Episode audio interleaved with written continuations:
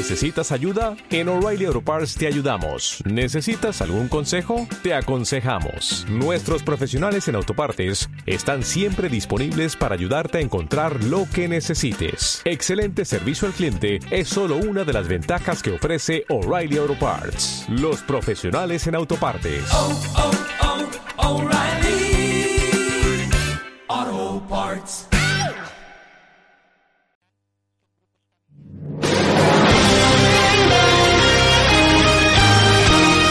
Sean todos bienvenidos al primer espacio sobre la cultura geek y pop en Jaén.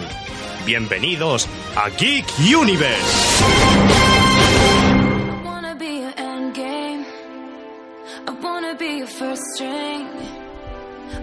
Muy buenas a todos universales y bienvenidos a un nuevo programa de Geek Universe. Yo soy Jesús, vuestro anfitrión como cada jueves por la tarde aquí en la 103.9.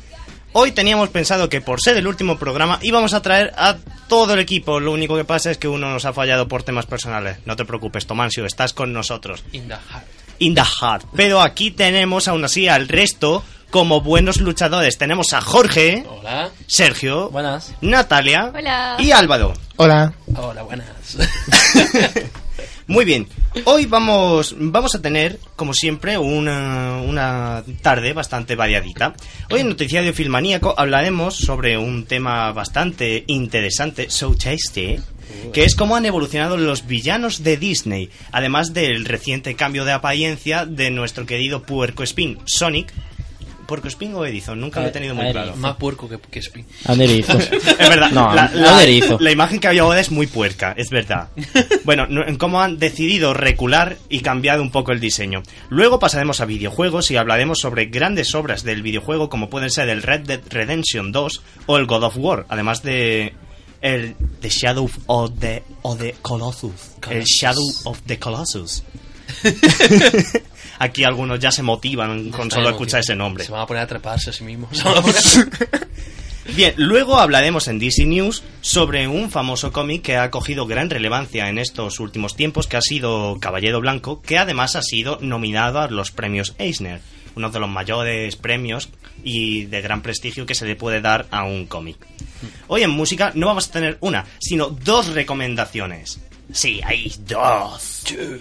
Hoy en anime, como siempre, venimos muy animados, así que vamos a venir recargados con reseñas sobre Cowboy Bebop, una triste historia sobre Nanatsu no Taisei, un dolor interno en mi pechito. Hablaremos de Death Note también, nuestra reseña semanal sobre Shingeki no Kyojin y esta segunda parte de la tercera temporada.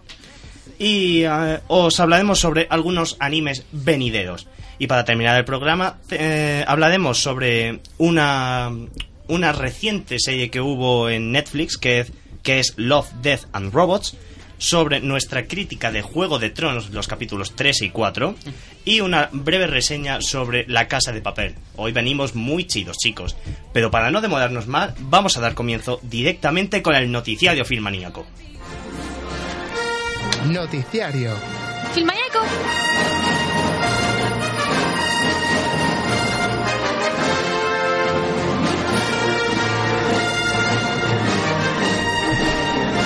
Bien, pues hoy en Noticiario Filmaníaco, como os acabo de comentar, vamos a hablar sobre el reciente cambio de, de Sonic the Hedgehog en su próxima película que se, se estrenará en noviembre, aún sin fecha concreta, pero sí, sí se conoce con exactitud que todavía los productores no deciden moverla de noviembre. Bien, como podréis recordar, mm, todo aquel que haya escuchado nuestro anterior programa y además haya visto el tráiler, habrá visto que han hecho una aberración con la imagen de Sonic. Pues sí. ¿Cómo podría ser? Hay algunos que dicen, no, pero si es que no está tan mal, es una adaptación como se vería en la vida real, entonces, ¿qué más quieres? Es muy realista, sí. Es un, pero- put- es un puto ser del mal y ya está, no se resume en todo eso. Sí, parece que ha venido la niña exorcista y es lo que le ha salido de... Es el aborto de Sonic, no Sonic.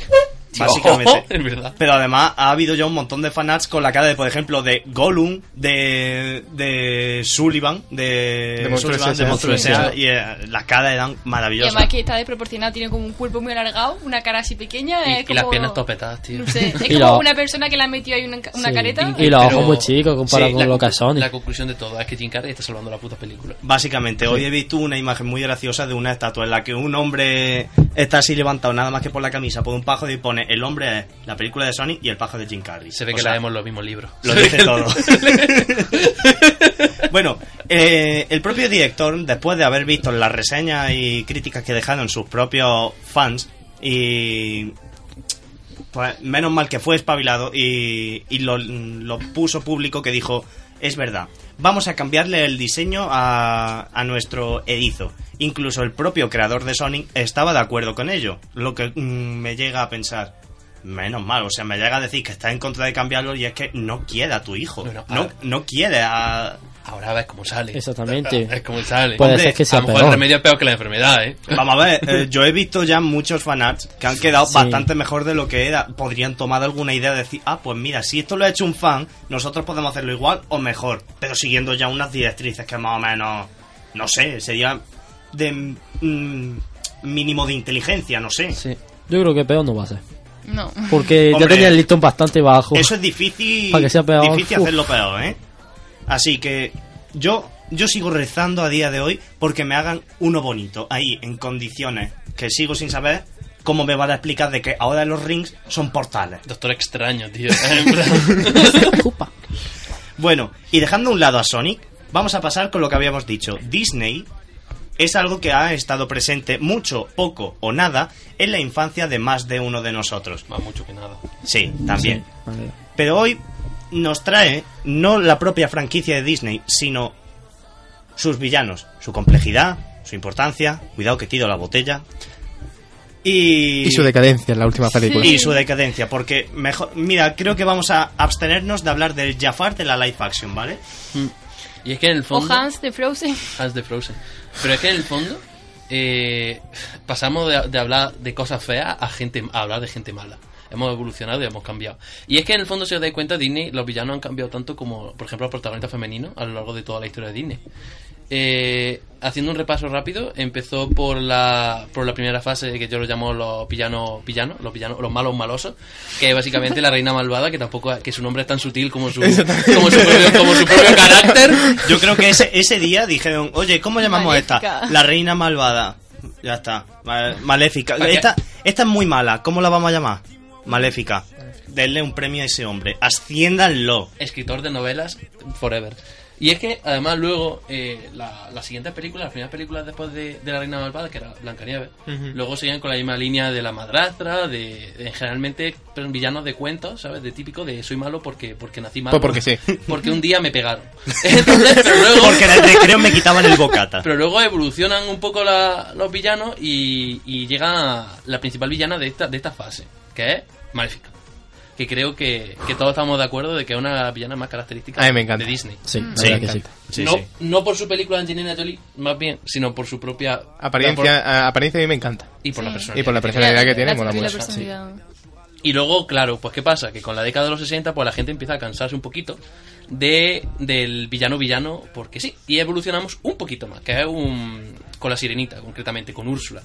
Porque ya en esas películas no se da cuenta, pero ant- antes de eso, pues los, los protagonistas eran seres de luces y, y poco más, ¿no? Pero ahora son un poquito más gilipollescos, porque están en la adolescencia. Entonces ya los villanos no son solamente en sí mismos la figura antagonista como puede ser Maléfica, sino también a su propia adolescencia, que siempre, siempre suele ser un mal muy grande. Y nos encontramos pues con, con Úrsula, que también es un villano bastante característico. ¿Y qué pasa? Que después de esto nos encontramos con la parte favorita de Álvaro, que son los que yo llamo villanos políticos. Villanos políticos. Que son- Suena, suena tan hermoso. Suena genial, ¿eh? Que son Jafar, Scar y ¿Quién? Frollo. Frollo. Frollo. Frollo. Son, son de lo mejor. Álvaro, venga, cuéntanos en dos segunditos qué opinas de Frollo. En dos segundos no tiene. No, te- no me le- hace fa- en ¿le dos das segundos- horas? ¿Le das dos horas? No tiene. No, no, solo, tiene. solo hace falta, oyentes, creo solo hace falta dos segundos. a- Álvaro, Álvaro y yo coincidimos en que el Jornal de Notre Dame es, una, es la mejor Es película. la mejor película de Disney. Y, y Frollo es el mejor villano de Disney. Sí, Absolutamente. ya Discrepo. Discrepas, ¿cuál crees tú que Sí. es? Ahora, ¿Por qué? No discrepes porque te queman la en el mejor fuego. película de. Disney, para mí, Jorobado de Notre Dame, no. Ay, Ah, que vale, vale. pa- para mí es que me. Eso. No, no, no, No, para mí la mejor es Monstruo S.A. o Mulan. Oh, sí, oh, Eh, sí, monstruo ese. Y luego creo que de la- los villanos políticos terminan en esa década con un villano también súper chulo, que creo que es Hades. Hades eh, no- Está muy guay. Ah, de sí. hecho, si os dais cuenta, eh, es de los pocos villanos que no tienen canción propia. Es verdad. Y, y no le hace ni falta, la Es verdad, ese. eh, todos se terminan haciendo un musical ahí. un musical. Oh. Tengo que expresar mis, mis dolores cantando. no sé cómo expresar mi dolor. Bajo una Tortura, hoguera. canto. No, Hades directamente eh, se quema él solo y. Hecho, Y su momento de rabia mola un tengo, montón. tengo recordado en el momento en el que está sentado en un trono, Hades, y se saca un puro, ¿sabes? Porque tiene una, tiene un- una imagen corporal, una un movimiento súper súper característico. Y llegamos por la fase final, que es la que todos nos gusta, que son los villanos que no, que, que no son villanos. Que son, ya sabéis, los villanos de Frozen, los villanos de Los Increíbles 2, de. Zootropolis, de Hero 6, que básicamente son villanos que eh, son gente buena y de luz, pero en el fondo ocultan trágico. tampoco. Bueno, Vallana no tiene villano. Eh, exactamente, que no tiene Y, villano. y bueno, en esta, aquí tenemos la excepción del Doctor Faciliar, que... que Ah, bueno, de la de Tiana y el Que no tiene nada que ver con esto. Se da, se, se da como el cambio de un villano que se sabe que es claramente un villano, todos sabemos al principio de la película quién es el malo, a una película en la que, oh, es bueno, y luego, ah, pues era el malo. si es que además se da creo- el cambio. ¡Qué sorpresa! que con Frozen 2 la, la tendencia de los villanos o, de la- o no de la historia van a cambiar porque yo creo que Disney se ha dado cuenta de que este tipo de historias ya están cansando que Está- es siempre y lo mismo. no hemos nombrado a, tampoco que Romperral también lo tiene y que Enredados también tienen la misma Sí, sí. estructura de oh soy muy buena Bueno, pero la quiero mucho". villana pero- de Enredado está, está que en el fondo, en el fondo es que en el fondo la fórmula de villanos que no son primero. villanos Mm, es, po- es buena porque da, da ambiente fresco y te permite a Disney pues recorrer más caminos no Mm. más distintos y más risas. pero el problema es que se está repitiendo un infinito y más allá y, y el peor de todo de esos villanos es Hans absolutamente odio a Hans y odio a Frozen y odio a Olaf especialmente Bueno, a ver, a ver, relájate porque, porque te he visto ¿A que no subirte. voy a odiar a todo el mundo? He visto subirte el hate y tengo que cortarte. Porque es que como te pongas a hatear, el programa se va a basar solamente en lo que odias. sí por favor Así que vamos a pasar con algo que sé que te gusta un poquito más. Vamos a pasar ya con EA Games.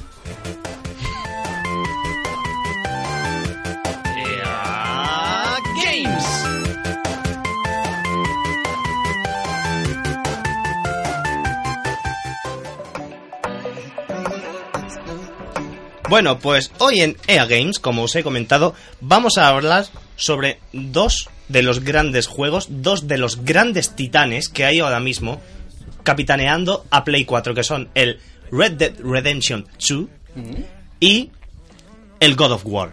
Chicos, por favor, yo por desgracia no he podido jugar a ninguno de ellos, solo al God of War eh, y por encima en casa de Álvaro. Andreu. Dado, Andreu, dado que solo sigo encerrado en. En. en Play 3. Entonces, pues ya, ya estoy ahorrando para la Play 5. Así que, por favor, contad, contad lo que tengáis que hablar sobre el permiso- Red Dead. Con el permiso de mi compañero Álvaro, que yo quería que hablase el primero. Eh, eh, la verdad es que hablar de, de Red Dead 2 y God of War, la verdad es que resulta creo que algo complejo en el que todos estamos hablando. No por nada, sino porque es como el difícil arte de elegir entre papá y mamá, ¿sabes? Eh, son ambos títulos, para el que no sepa, que seguro que sí, son ambos títulos del 2018 y que básicamente ocuparon todas las portadas de GOTY del año. Eh, Red Dead no lo tuvo en la ceremonia, pero sí lo tuvo en la prensa. Y God of War lo tuvo en la ceremonia y lo- no lo tuvo en Y la, no lo prensa. tuvo la prensa. Y ahora bien, eh, quiero que me habléis. eh, por ejemplo, Natalia también sabe de, de esto. Bastante. Que, que, que os gusta, que, que- qué juego os gusta más y el por qué. La verdad es que es una pregunta difícil porque es lo que además le comenté a Álvaro. En plan, son juegos maravillosos y esto no, es- no hay un claro vencedor ni, ni perdedor en esta batalla porque, joder, son juegos muy buenos. Mm, Yo, a ver, yo no sabría cuál elegir, pero como últimamente estoy jugando al Shadow of the Colossus, eh, lo comparo, lo comparo. ¡Toma cambio! Lo no, a ver, eh, lo comparo porque como con el God of War y el Red Dead, Red Dead Redemption me cuesta mucho elegir, Pues por ejemplo, a gusto personal, pues yo me quedaría, eh, si es entre Red Dead Redemption 2 y el Shadow of the Colossus, a gusto personal, me quedo con el Shadow of the Colossus. ¿Cómo cambia el tema, eh? Sí, La- sí, sí. Te ha dado a elegir precisamente entre el Red Dead y el God of War y tú le saltas, me gusta más el Shadow of the Colossus. Es que, Yo soy más Oye, de la opción A y de la B cualquiera, la C. la berenjena. Oye, Pero- ¿tú qué prefieres? ¿La manzana o las pedas? Piñas. Pero yo creo que más, más que hablar de qué juego es mejor, habrá que decir qué maravilla tiene cada juego. O sea, no es cuál mm, este me gusta más o este me gusta menos.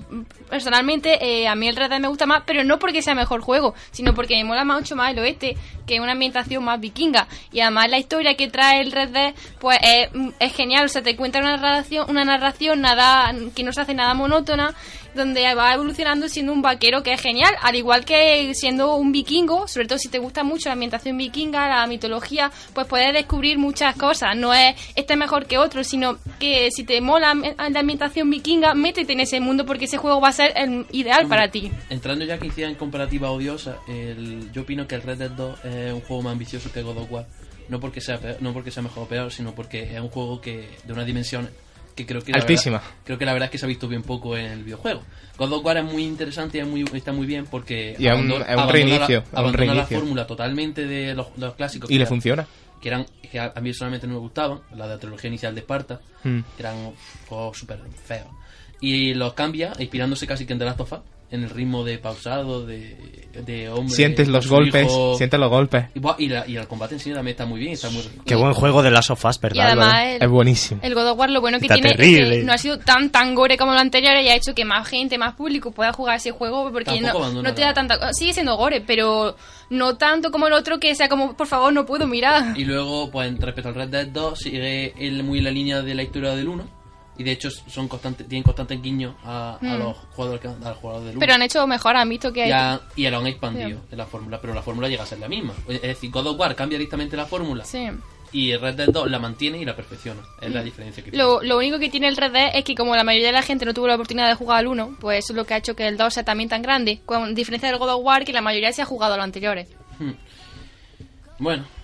Bueno, es discutible porque hay una gran cantidad de juegos de- del God of War que fueron pre, eh, fueron pre Play 3. Lo Sí. cual que mm, solo los, los de la generación de 1990, pues más o menos, los que ahora tienen casi 30 tacos, pues entonces sí habrán jugado, pero ahora, Sí. jugado al God of War 1 o al 2, pues casi nadie recordará eso. Ahora ya le gusta más la, la saga a la gente. ¿Por qué? Porque ha jugado al God of War, lo ha probado, de alguien que le ha dicho, oye, ¿por qué no lo juegas? Está guay. Cosa que fue mi caso. Mm. Y pues le gustó. Entonces, mm, todo depende de los gustos que tú tengas y cómo te lo hagan ver a ti los juegos. Todo eso es muy influenciable. Yo saco de esta conversación dos conclusiones. Que ambos son muy buenos juegos y que Joaquín Reyes, creo que se llamaba el actor español que interpretó a Kratos en un spot Sí. de YouTube. Sí. Ah, vale, sí, sí. Y que ese, ese, ese señor es Dios. Esas son las únicas conclusiones que tengo en este debate. Ya no sé yo. Ya no sé. Bueno, y ya que vosotros no me habéis dado oportunidad a daros paso a ello, porque ya os habéis puesto a hablar de ello, Ha sido culpa de algo. por culpa de Álvaro, esta, esta vez hay que decir que es por culpa de Álvaro, tú, o sea, te dan dos opciones y tú coges la tercera. Ah, bueno, la ya. tercera. Sí, bueno, a ver. La pizza con piña. No, mira, No. eso vamos a necesitar solo un programa para debatir lo terrible que es el mundo por la existencia de la pizza con piña. Pero no vamos a entrar con eso. Todos aquellos, que, que les gusta la pizza con piña, yo los quiero y los apoyo. Pues yo no, yo los mataría. Ya, pero, pero todos esos que estén aquí, por favor, ido. No, no, no, no, no, no, que si no perdemos audiencia. No, no, no. No, da broma, da broma. Aquí quedamos a todos por igual, aunque seáis deficientes mentales. ¡Oh! Venga, empezamos. Bueno, dejémonos de pullita y vamos a pasar a The Shadow of the Colossus, que no me dejáis y introducirlo. que de hecho se lo pasó Álvaro hace, hace tres días. Sí, Hace tres días, tres días y se lo está Es que- pasando por segunda segunda vez. Es que es un Me gran juego. Y cuando me dicen Como que, te robó el mando. que si te lo pasas tres veces puedes acceder Sí, al jardín secreto. Sí. y probar la fruta prohibida. Pero Madre estás mía. dudando si pasarte una tercera. Exactamente, porque no sé en qué modo hay que pasar. para para Eh, son modos distintos. son están en fácil normal y difícil pues te lo tienes que pasar Ah, yo que me lo estoy pasando en una partida plus por segunda vez en ese caso. Pues bueno, para nuestros maravillosos oyentes, eh, quien no lo sepa, of the Colossus es un juego que se estrenó inicialmente en PlayStation 2 en 2000, tengo aquí la guía, en 2005, 2006 en Europa y 2005 en Japón. Y entonces pues gira en torno a, a nuestro protagonista que es Wanda, junto con su caballo agro, entra en la Tierra Prohibida para poder suscitar a una chica. Una chica, mono. Mono, que no se sabe realmente si es su, si es su, su, Su hermana, su si es pareja. su, su pareja o no se sabe. Mm. Y entonces la, la premisa de la historia es que eh, se engatusa por un por un espectro, que es Un- Dormin, sí, exactamente. que, y le dice que, que él es capaz de salvar a, a Mono a cambio de matar A los 16 colosos. Que son 16 señores, 16 señores, 16 Colosos. colosos, Señores. que, que deambulan por la tierra prohibida. Que son seres y- pacíficos, al fin y al cabo. Y, Y además es muy doloroso matarlo porque sabes que no te Sobre- están haciendo nada, no te han atacado y es como. Sobre todo el primero. es lo, de hecho lo más impactante de. Y además de gritan cuando que le estás clavando y es como, uff. y se zarandean. Y exactamente. Eh, eh, me encanta especialmente este juego por eso mismo, porque... Ah, porque te encanta matar a gente inocente. Sí, por Joder. Eso, por eso la gente J- compra GTA. Touché. o Call of Duty.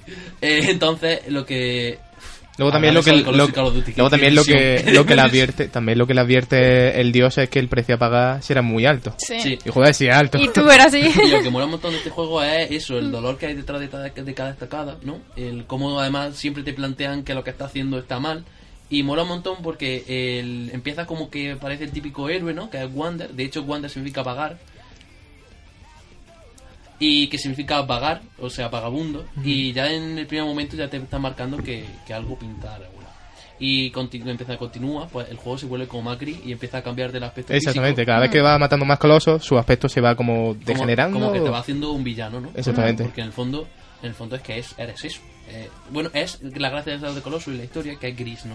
Hay distintas facciones. Por un lado, Dormin quiere ser liberado porque es. eh, y luego tiene esa tribu A Lord Emon, que es. se Lo- llama exactamente. Lord Emon. ¿Lo, ¿Lo qué? Lord Emon. Lord Joder, es que lo has dicho tan rápido que he entendido Doraemon y yo, ¿qué?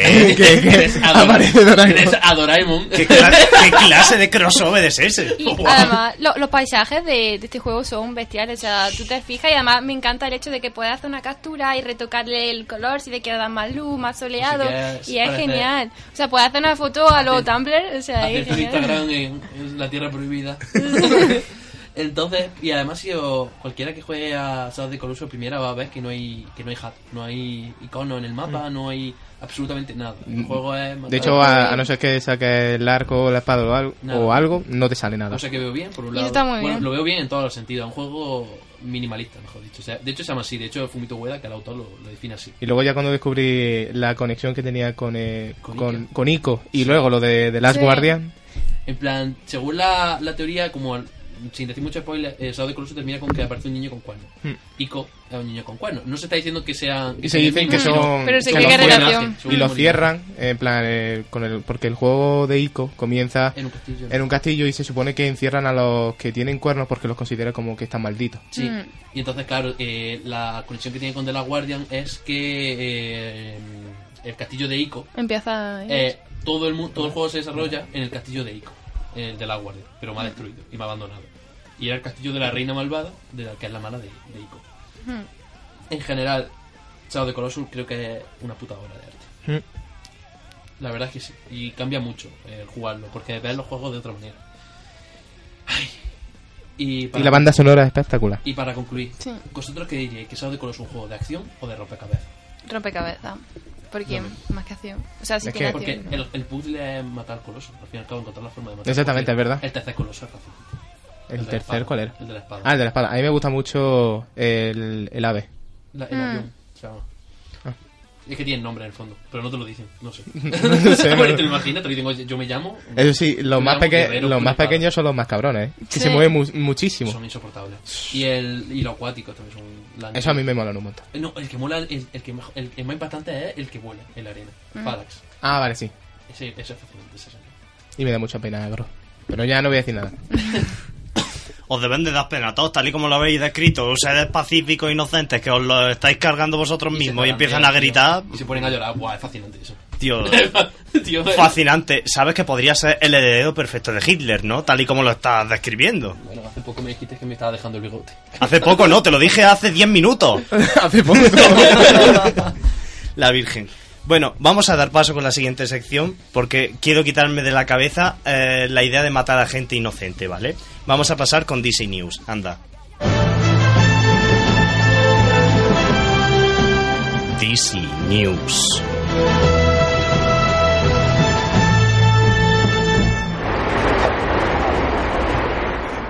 Bueno, pues hoy en DC News no tenemos una gran cantidad de novedades, como ya hemos dicho, pero vamos a traeros algo bastante importante e interesante.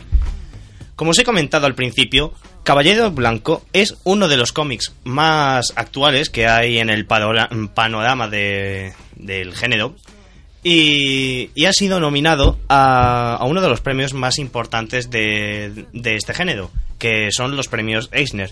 Aquí mi compañera Natalia os va a informar un poco más sobre esta noticia.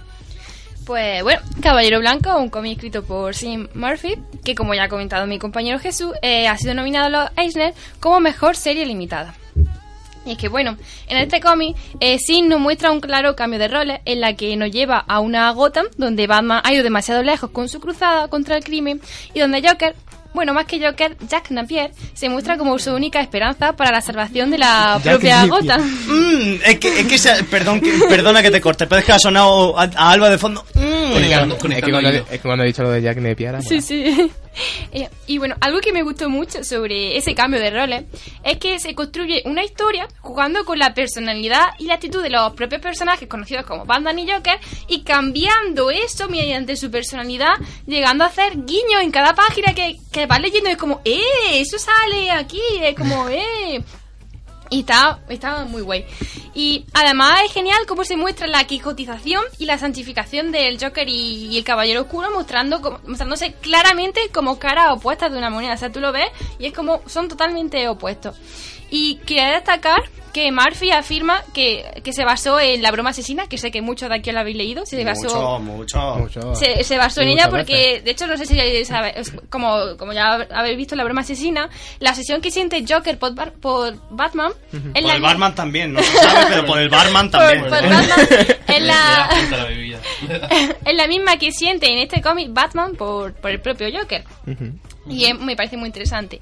Y además, eh, de hecho, se ve, se ve claramente como Batman no es capaz de asimilar el hecho de que Joker pueda ser Jack Napier, sin ser Joker, sin, sin hacer el mal y sin que Gotham necesite a esa figura de héroe, a ese Batman que le salva a todos. No es capaz de asimilar eso. Y tan grande es la locura que, que le lleva a este Batman y esa inca- incapacidad de superación que le lleva a convertirse en el nuevo Joker. Y por último, no quiero destripar mucho ese cómic porque merece la pena leerlo. Algo que me, que me encantó, eh, que creo que ha quedado un poco olvidado, si, si no matadme, si no es así, y es la evolución del propio Joker, porque muestra la cara de Joker, el Joker original, como es su inicio con Batman, cómo se creó el Joker, y un Joker más, el, más actual, el que conocemos sobre todo como película o cómic más recientes como Escuadrón Suicida, un Joker que casi no tiene historia y que está ahí como que... como que no tiene historia casi, el- como el que vemos en Escuadrón Suicida. Y también me gustó mucho, eh, no voy a decir spoiler, las Harley's, Harley's Queens. Ya os vais haciendo la idea. Y sinceramente este muy merece merece leerlo para todos porque empieza un subidón en plan Dios ¿qué está pasando aquí? es decir que luego llega un momento que se estabiliza y luego te vuelve a pegar el subidón y merece mucho la pena leerla porque porque creo que nunca hemos visto a Batman de esa manera que, casi parece un monstruo y merece mucho leerlo yo lo recomiendo sinceramente no sé si alguna vez habéis le- ha- escuchado algo de él o... Sí, yo sé, yo estoy pendiente de pedírselo a Carlos, de Tatooine Comics. Jaime. yo me lo compré ahí de hecho El- el- de hecho, pero el, el Batman como figura mala, como un tío malo o loco, casi que me recuerda al regreso del caballero oscuro. No, no tanto con el regreso del caballero oscuro, sino más bien a Batman y Robin al estar. Mm. Estaba ido de Cuando la Batman- olla. sí Estaba ido de la olla. que no sabe cómo tratar de echar a un niño y se ve casi como que, que lo maltrata sin querer. sí, sí, sí, como lo trata como un perro. Y cuando van a hablar con Green Lantern, dicen, píntale todo de amarillo. ese, ese momento. Es genial. Ay. Y está, está muy bien, vaya. Y además el guiño, tiene mucho guiño a la broma asesina y eso. Y... Luego también he visto que han sacado como una edición del Caballero Blanco, creo, pero que es en blanco y negro, porque se Sí. supone que ese autor Hace toda su obra en blanco y negro. Mm. Sí, de hecho me- es algo muy pintoresco. Me, me dio mucho coraje porque mm, yo las tengo en grapa, ¿vale? Y cuando vi que sacaron la integral en blanco y negro fue en plan, mierda, yo quería el blanco y negro, ¿qué hago? O sea, porque además me es- viene de los mangas. Pero eso es por la Black Label, ¿no? La, Sí. la versión. No, pero yo, mm, yo creo que lo hace por el hecho de que su obra la mayoría la hace en blanco y negro. Mm, Carlos comentó eso. Ahora la han sacado en esa edición que es la de Black Label, supongo, Mm. creo. Sí, sí, de hecho, La Carlos, claro Carlos lo la que- tiene en su tienda La ahí, tiene, ¿no? sí. Si queréis acercaros ahí a Tatooine, la, la veréis. y por eso. Y está muy bien. No sé si eh, si queréis un día me traigo aquí la grapa y la veis. Ah, pero ¿qué te lo compraste? ¿En grapa o creía que te habías comprado directamente ya el integral, como, como habían sacado mm, poco tiempo después? Ojalá, pero no, no pude, la verdad. Porque me lo, me lo compré recién sacado, o sea, fue cuando sacaron la primera grapa y estaba Y en, y Natalia. en resumen, lo recomiendan, ¿no? Sí, y además creo que es Hombre, lo bastante- dicho varias veces ya. Creo que, creo que es muy Es original. un poco sordo el hombre, déjalo. Muy original, se muestran las caras de los Joker, eh, las Harley Quinn, no quiero Pero- spoilearos, Pero que hay varias. No quiero spoilearos, pero lo ha dicho en plural, ya Tú, vosotros... tú te lo lees y sacas tus A, conclusiones. a lo, a lo mejor tiene doble aquí distintos trastornos de personalidad. Hablan- Ah, y es la misma persona. Hablan de distintos Jokers, del inicio y del final, Harley, Claro, los pintado multiversos muy bien. No, no, no, no es un No, multiverso. deja los multiversos para, para el cine, que eso ya está dando problemas con Marvel, así que... Shh. Los, los multiversos, los multiversos déjalo para más tarde. que te calles con el fafojo. Spiderman en Torre del Campo. Mira, Mañana se estrena Detective Pikachu. que te- mira, que os calléis ya, me estáis poniendo los nervios. Encima me tienes que sacar Detective Pikachu. Iremos la Es semana que, viene. Iremos la semana que viene. No, vamos mañana. No, no, mañana no es posible. Vaya por Dios, ya me has quitado las ganas. Vamos a ir a ver Sonic también. Uy... Mejor de Tú, tú quieres que me dé un infarto, Esto ¿verdad? Por siempre todo viendo edición de Besazan. tú quieres matarme, ¿verdad? No, eso fue cuando Jorge dijo por primera vez, voy a ver Art Online, el principio del fin. Jorge no fue el mismo. después. Mira, como me tenéis harto, voy a pasar ya a algo en lo que me siento más cómodo. Vamos a pasar directamente con Talk About Music. Haré los suyos con desinterés, pues es mi mandamiento. Haré un en sus mentes, me despido hoy, pero antes respondan. ¿Recuerdan quién soy?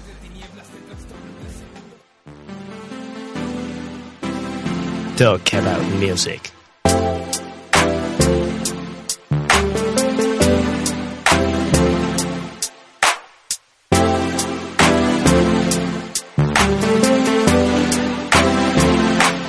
Can we just talk?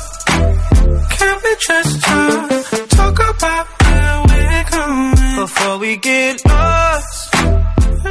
Bueno, pues hoy en Talk About Music, music Ay, Dios mío, ya, ya no sé hablar. Ni en el último día voy a saber hablar. Avenador. Bueno, más que- Mira, como me lo sigas recordando en la próxima temporada, es que te pego. Fresa. Nada. Tú otro, tú otro. Bueno, hoy en Talk About Music vamos, vamos a recomendar dos canciones, por ser el último día. Y esta no la voy a presentar yo, mira tú por dónde. Esta se la voy a dejar a nuestro Lord BTS, porque es de lo que trata hoy, Sergio. Sí, hoy la canción que vamos a oír se llama Dionysos, que es de BTS.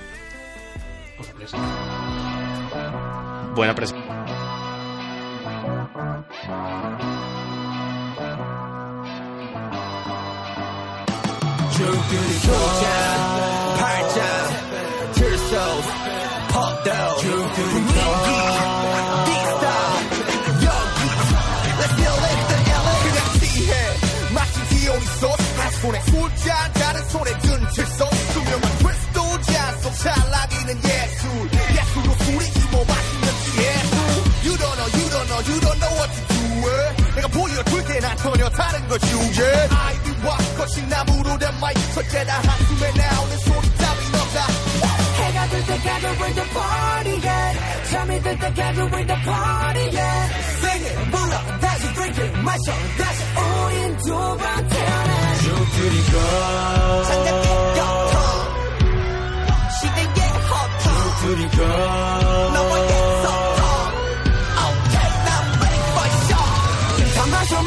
마셔 마셔 마셔 내 술자리 다 빠져 빠져 빠져 미친 예술가래 한눈 두개 예술의 집을 안해야 다 마셔 마셔 마셔 마셔 내 술자리 다 빠져 빠져 빠져 미친 예술가래 한눈 두개 예술의 집을 안해야 사는 무대 펼쳐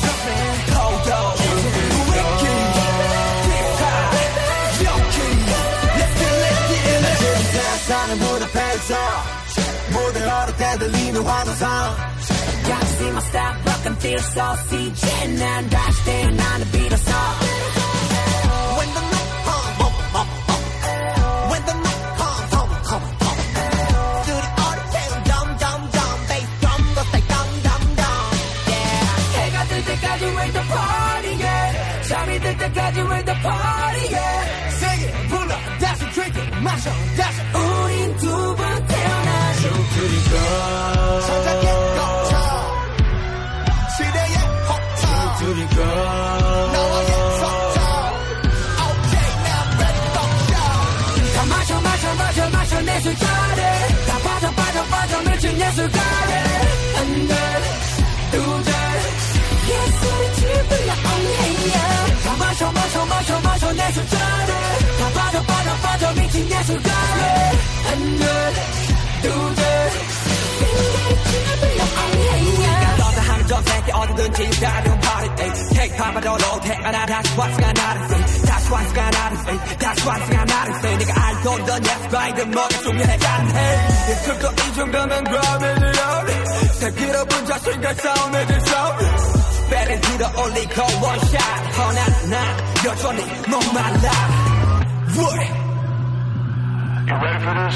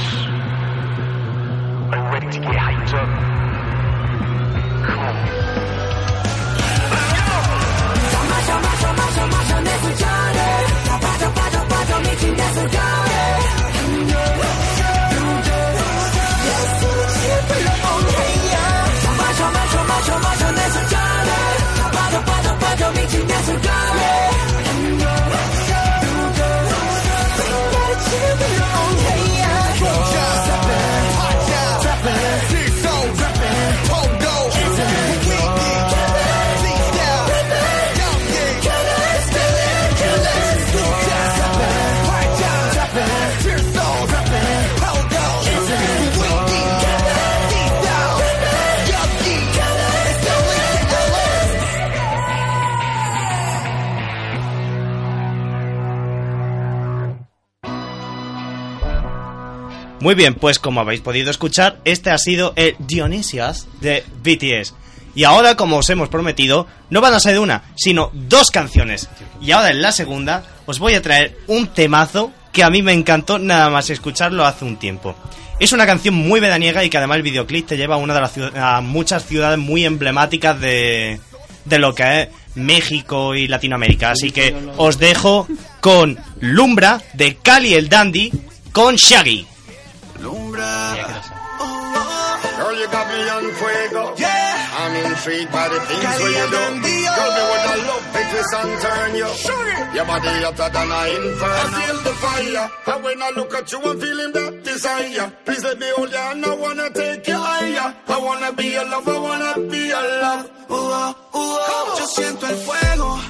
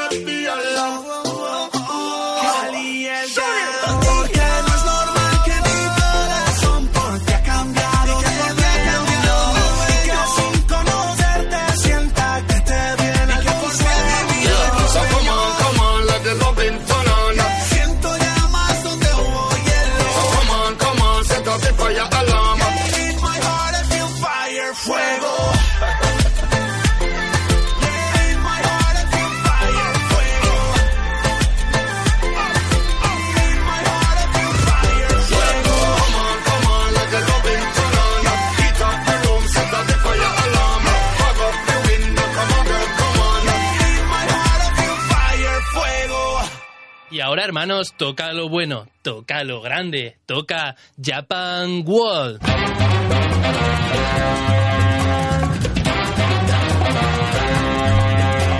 Muy bien, muchachos, pues hoy en Japan World, otacos míos, vamos a empezar con una pequeña reseña sobre nuestra querida cabecera, nuestro Cowboy Vivo. Por favor, Jorge, ilústranos. Hola, muy buenas a todos oyentes, ¿qué tal estáis? Espero que estuvierais estupendamente bien. Y es que, qué bien suena Tank, la verdad, suena de puta madre. Y qué fuerte y qué ritmo. Y esta vez sí vamos a hablar de Cowboy Vivo. Pues lo prometimos en el primer programa, no sé si lo recordáis, cuando hablamos de Evangelion. No, no me acuerdo. Y es que realmente hablar de Cowboy Vivo durante tres minutos es algo realmente difícil por lo colosal de la obra. Pero bueno, como suena, como está sonando el reloj, vamos a empezar ya.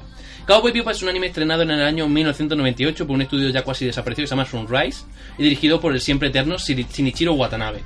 Y es que esta obra pilla por sorpresa en una industria del anime que termina la década de los 90 pues en lo alto. Porque en esa, ¿qué pasó en esa década? Pues está Berserk, está Kira, está Ghost in the Shell, está Line, está Perfect Blue y a su vez también tenemos a Dragon Ball Z y a Saint Seiya dando combate.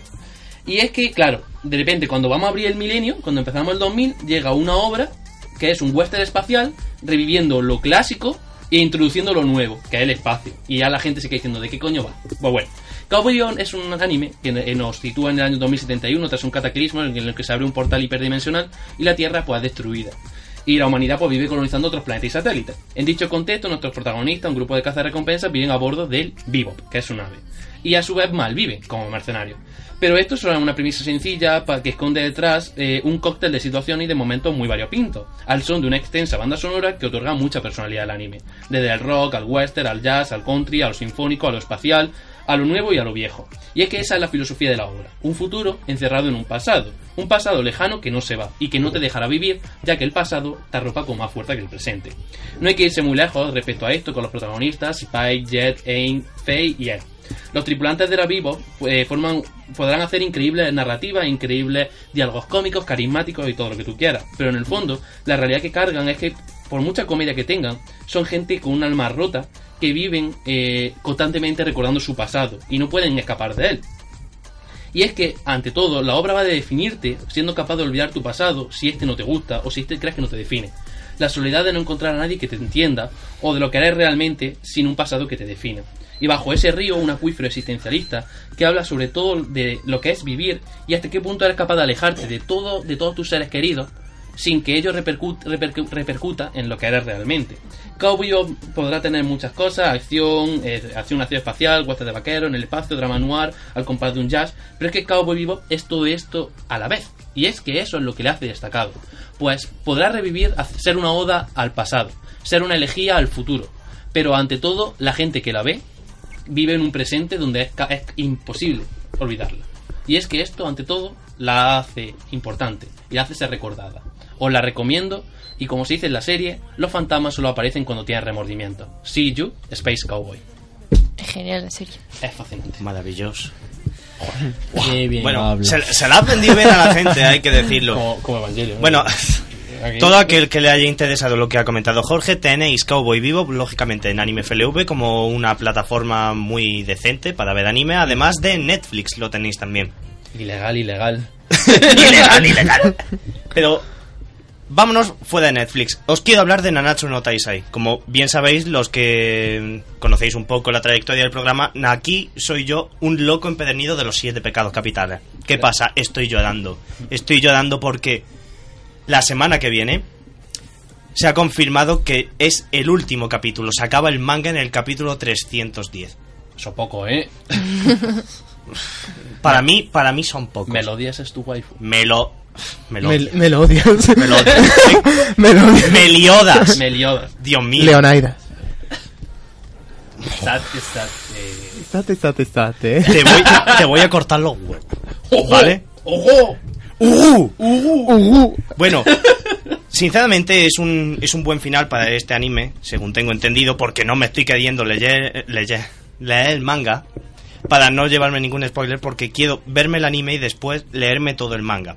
Pero se, el título de este mm, capítulo será Sayonara de Seven Deadly Sins. O sea, tendrá, eh, según, según las críticas, ya será una despedida más que adecuada y aceptable para lo que ha sido la trayectoria de, de Meliodas junto con sus camaradas pecadores. El título es tan sutil como la Sí, reina sí, malvada, eh. ¿eh? Es perfectamente sutil. Además, eh, nos traerá, eh, nos terminará de contar cómo, cómo se desarrolla la relación que tiene Meliodas con su tan queridísima Elizabeth y la Elizabeth eh, precursora, vamos a llamarla así, la, la que era un ángel de la que se enamoró. Pero bueno, eh, sigues- seguéis, ten- seguís teniendo disponible eh, Nanatsu Taisai todas sus temporadas en Netflix. Los mangas podéis, podéis adquirirlos en cualquier tienda, como en Tatooine Comics, que ya os la hemos mencionado en el, en el apartado anterior.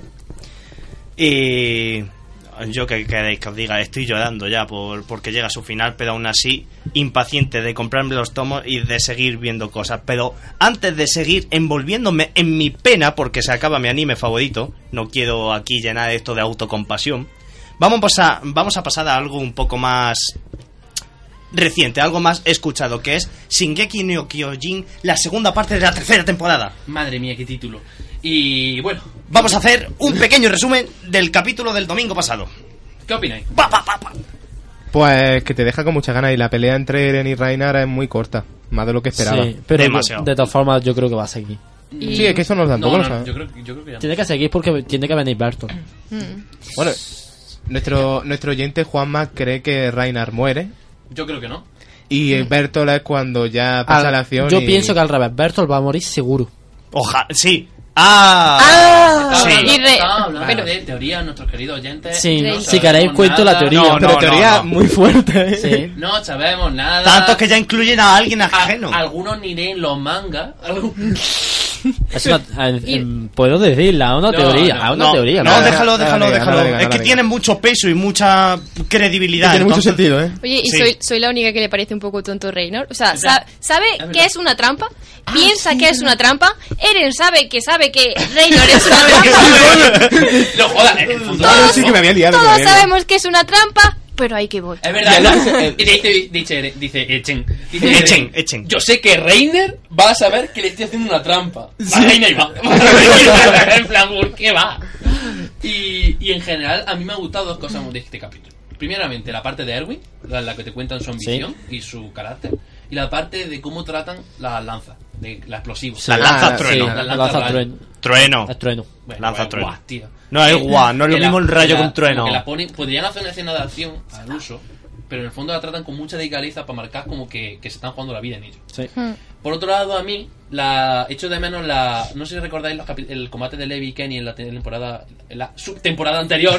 que, era, que era increíble en animación. Sí. Pues yo estoy echando de menos una escena de esa. Porque Bueno, pero dale tiempo porque ahora mismo llevamos nada más que dos capítulos. No puedes pedirle Y lo, olmo. Lo gracioso, ah, bueno. Sí, sí, sí. lo gracioso es que mm, le dice, Levi, mm, a ti te veo más, ca- más capacitado para derrotar al titán bestia. Vete. Es- exactamente. Tú puedes que muera en esto, así que vete Eso es lo, pa'l eso es lo otro. que iba a Me decir. importa un pito. Levi, Levi en los próximos capítulos va a tener mucha importancia porque yo creo que se va a enfrentar al bestia. Ackerman. Sí, puede ser. Lo más seguro. Ahora, ¿cómo saldrá Levi?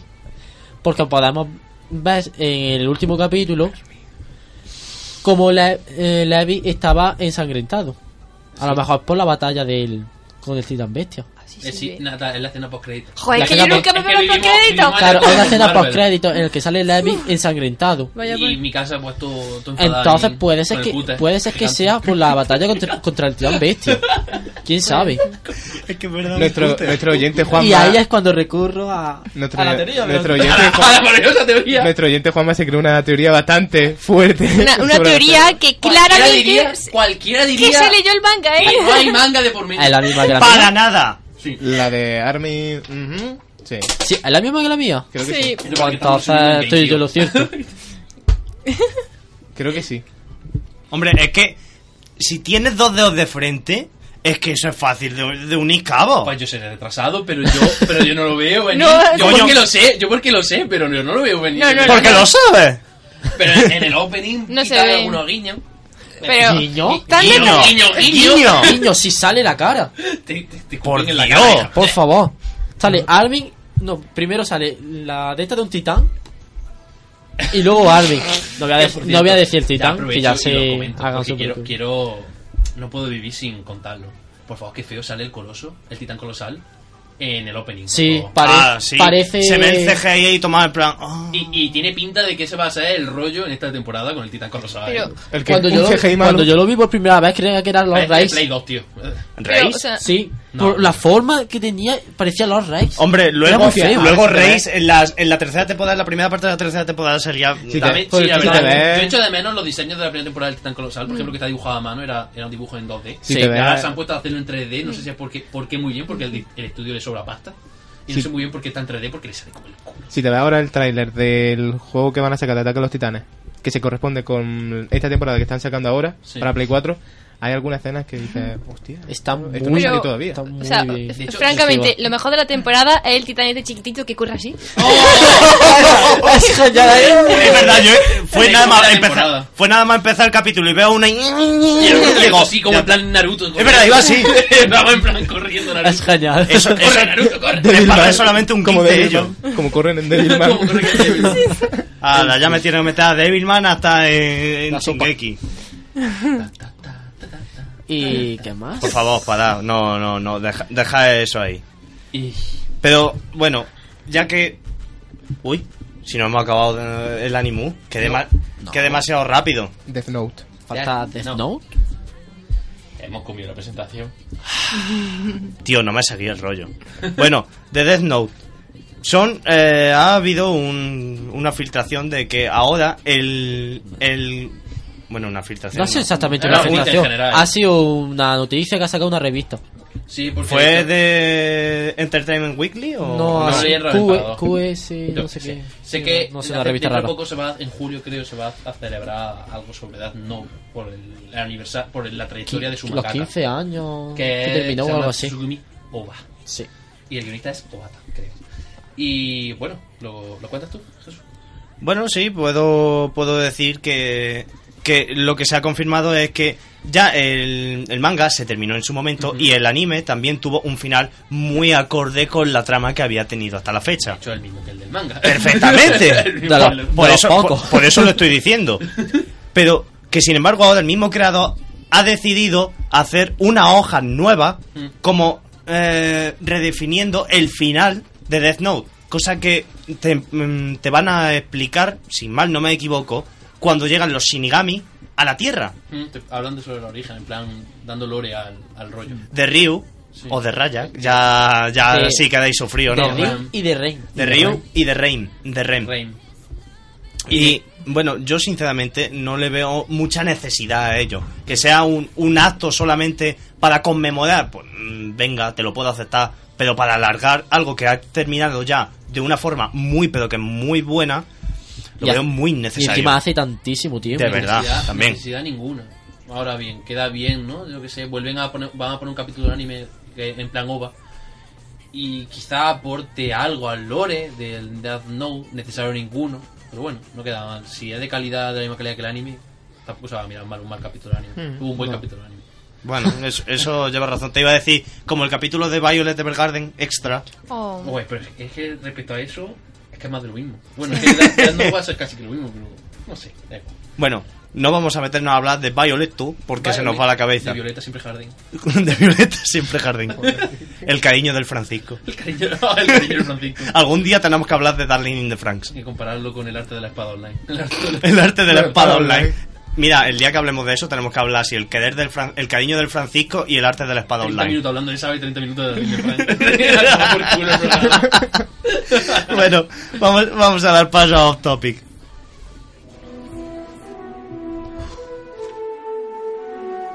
Magic is coming. Off topic. Off topic.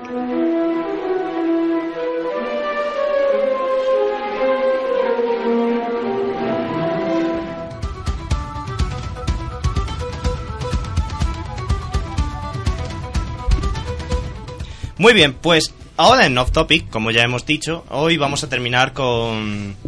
con. con. con. con, Love, Death and Robots. Una serie que se estrenó hace relativamente hace poco en Netflix y que mi compañera Natalia os va a ampliar detalles. Exactamente. Y es que, bueno, Los de Dan Robo es una inesperada joya de ciencia ficción que Netflix se sacó de la manga y que nos pilló a todos por sorpresa. Los de Dan Robo son 18 capítulos de una media de 10 minutos cada uno, lo cual supone que en una hora y media te ha acabado la serie. Y esto es una gran ventaja para el espectador, pues si tiene poco tiempo, no tiene que estar ahí una hora, en plan, tengo una, una hora para verme un capítulo, no, sino en 10 minutillos que tenga así, se ve un capítulo, luego se ve otro y se acaba la serie en nada y además es genial. Y que bueno, algo que me parece también muy original de la serie es que cada persona tiene los capítulos ordenados de una manera distinta, ya que son autoconclusivos y es muy guay a la hora de hablar con, con un colega o con un amigo. plan, ah, sí, pues ese fue mi segundo capítulo, ah, no, pues ese fue mi quinto, o sea, está, está muy bien. Y es que, bueno, esta serie está formada por 20 directores distintos, repartidos entre los distintos Joder. capítulos. Sí, sí, bueno, casi, casi que uno por director, incluso varios por, dire- por- incluso varios por capítulo. Vaya por director, subdirector. y, y son directores tan buenos como David Fincher, que es el director del Club de la Ducha, El curioso caso de Benjamin Button, incluso directores tan buenos como también como Tim Miller, director de Deadpool, que ya os sonará a todos, y es que imaginaros lo que pueden hacer, es, a- viendo la obra que han hecho estos directores, lo que han hecho al juntarse esos directores en Los de Dan Rojo, o sea, es una maravilla. Y algo genial de, de la serie es los estilos, o sea, que van desde una animación por computadora hasta la forma más tradicional como una rotoscopia y hasta la genial técnica que combinó animación con 3D y tra- más trazados de pintura como se observa en Spider-Man Into the Spider-Verse. Que ese Oh. tipo de animación pues también la tienen los de Dan Robo y es genial. ¡Qué película! Pues- Dios mío, aquí pues ha habido un orgasmo masivo. Sí, yo todavía ni lo he visto. Pues es, es genial. Es genial, imaginaros si juntáis esos directores, si juntáis ese tipo de animación, es genial. Y además, cada historia corresponde a una nueva textura, una nueva realidad, un nuevo trasfondo, haciendo que cada capítulo sea mágico, nada repetitivo, monótono y muy diferente. O sea, es genial. Y además quiero destacar una frase que me hizo mucha gracia de los directores, que fue la de, o, o digo literalmente, no hay mayor libertad que tener personajes animados en formatos cortos que pueden morir al final de cada aventura. o sea, Tío. eso ya dice mucho. Bonita, Sí, sí. boni- bonita Eh, filosofía. es un poco tal que así y me me hizo mucha gracia y en serio lo recomiendo porque viendo los directores que tienen el tipo de animación es una serie muy rápida y no- merece merece mucho la pena verla. La Virgen, pues mira que yo la había visto anunciada y no me terminaba de llamar la atención, pero tal y como lo has descrito me, ha- me han entrado ganas. Me uno a tu, a tu club. Sí, yo también. Y mira, ya que tú has hablado de Juego de Tronos, voy a, voy a hablaros de la reseña del capítulo 3 y 4. Estas palabras no las, no las doy yo, porque yo no soy tan fan. Nos la trae nuestra community manager salud y también corresponsal externa, al igual que Alex Ibáñez. Bien, voy a empezar con su reseña del capítulo 3. Cito textualmente todas sus palabras y además os recuerdo que todo está plagado de spoilers, ¿vale? Muy atentos que hay spoilers. Alerta spoiler. Y así. Bien, el capítulo, titulado La larga noche, ha sido el más largo y complejo de rodar de toda la producción, ya que duró su grabación 55 noches. La hora y pico que dura el capítulo es tan solo y exclusivamente de la batalla. Es un capítulo lleno de sangre, muerte, aunque no tantas como esperaban los fans, y lleno de acontecimientos. Para los fans, este capítulo ha encantado, pero tiene algunos puntos a destacar que les ha dejado con un mal sabor de boca. Primero, es una batalla muy oscura, tan oscura que hay veces que no sabes qué está pasando realmente. Por otro lado, poco diálogo y otra cosa es que, atención, spoiler gordo, hay opiniones divididas en cuanto a quién debería haber matado al Rey de la Noche, ya que muchos esperaban que fuera Jon Snow quien acabara con el Rey de la Noche y no Arya. Y también hay opiniones divididas entre fans porque muchos de ellos querían que el Rey de la Noche llegara al trono, o que estuviera a punto de llegar, y no que durara tan solo tres capítulos. Bien. Eh, sé que me quedo con muchas cosas en el tintero, pero es que con los tres capítulos... con este capítulo, sí, lo siento, he cogido parte de, de otro documento. Y... Lo siento, no sé. Leer no, hablar me cuesta, pero voy mejorando. Bueno, sinceramente parece que en el 3 hay, hay mucha, Chicha. mucha, mucha Sí. guerra, mucha chicha. Oh, y tanta guerra. y tanta guerra. Bueno, voy a contaros ahora eh, su opinión del 4. El capítulo 4 encontramos cómo ha quedado Invernalia tras la gran batalla. Se nos presentan con montones... eh, uy. Con montones formados por los fallecidos que deben prender para que sus cuerpos no vuelvan a revivir. A continuación, una gran cena reúne a los supervivientes en el salón principal del castillo. Allí vemos cómo las relaciones entre los personajes han evolucionado tras los últimos acontecimientos.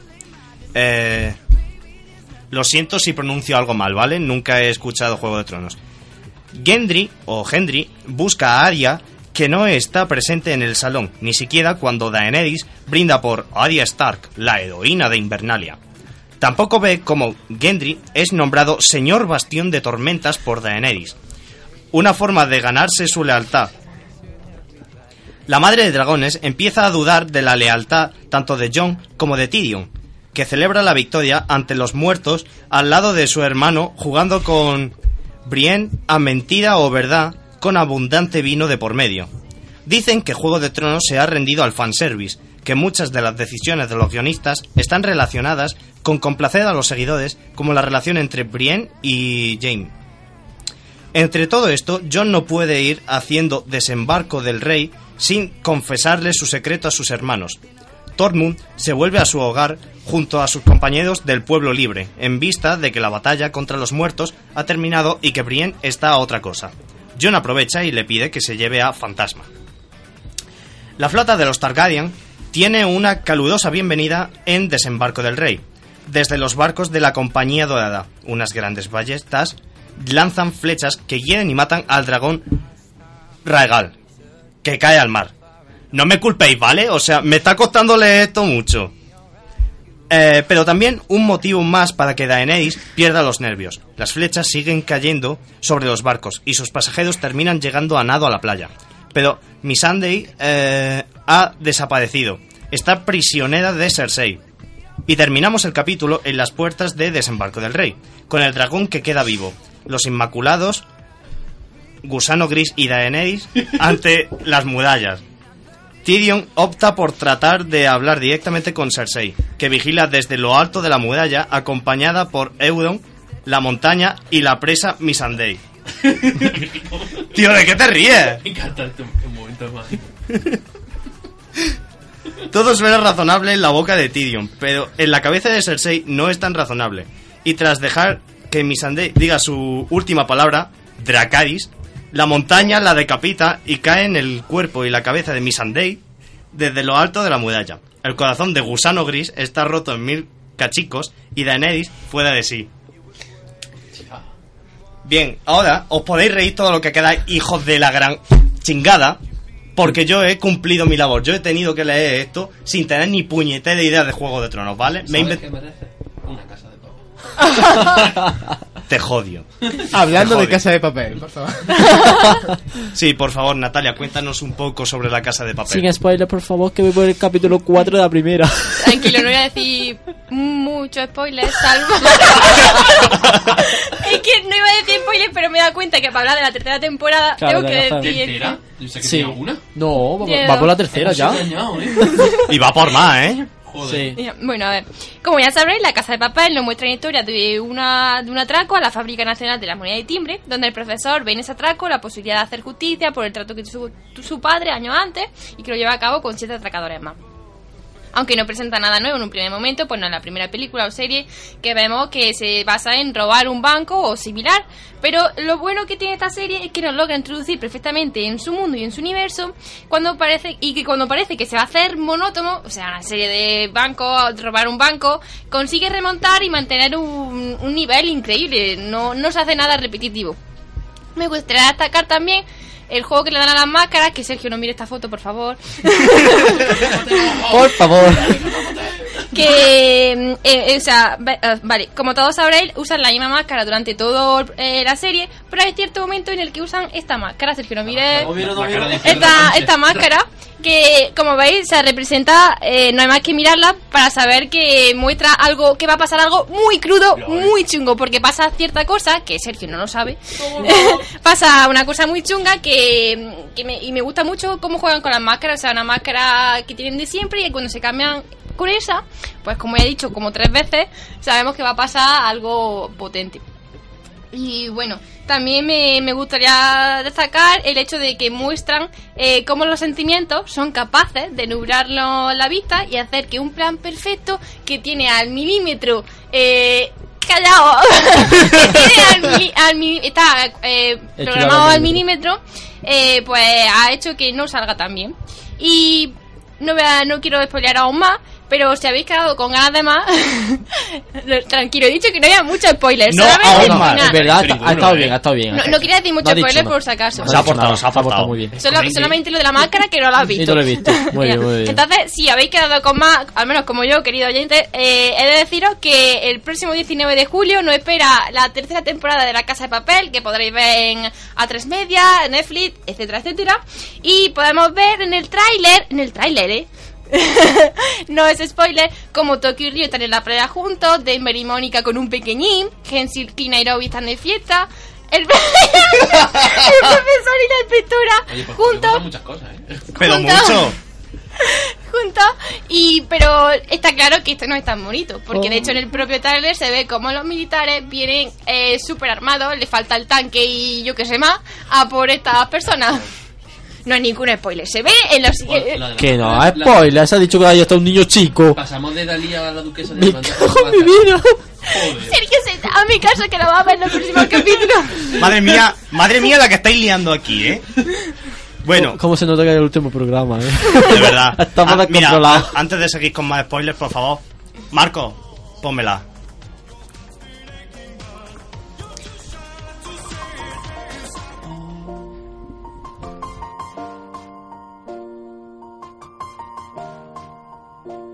It's been a long day without you, my friend. Bueno, chicos, parece que, que tenemos que despedir el programa. Joder, yo estoy llorando, tío.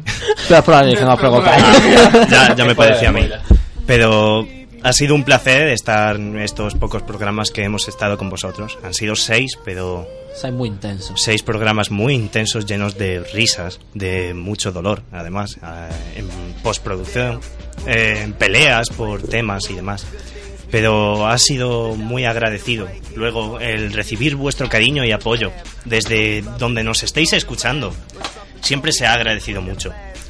A todos aquellos que nos habéis empezado a seguir desde el principio, os queremos dar las gracias por haber estado aquí manteniéndonos siempre atentos y para tío dejadme estoy intentando hacer esto serio por haber estado ahí confiad en que os transmitiéramos vuestras noticias favoritas y os mantuviéramos un rato entretenidos a todos los que nos escucháis desde otro lado que no es en directo, no os preocupéis, vamos a seguir ahí, Podi, para vosotros. Y los que aún no estáis escuchándonos, cuando descubráis este programa, no vais a querer olvidarlo.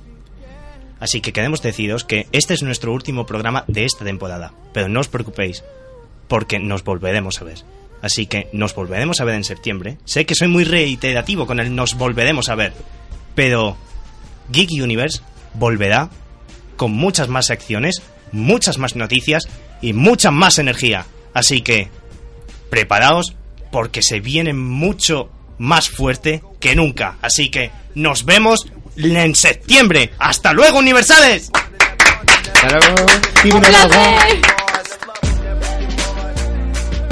And when brotherhood come first, then the line will never be crossed. Established it on our own when that line had to be drawn, and that line is what we reach. So remember me when I'm gone. Can we not talk about family when family's all that we got? Everything I went through, you were standing there by my side. And now you gon' be with me for the last ride. Let the light guide your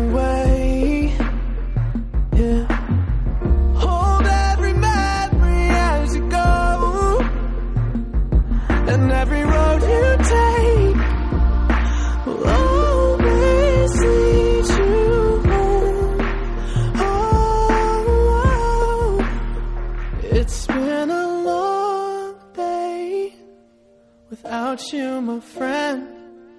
And I'll tell you all about it when I see you again. We've come a long way from where we began. Oh, I'll tell you all about it when I see you again. When I see you again.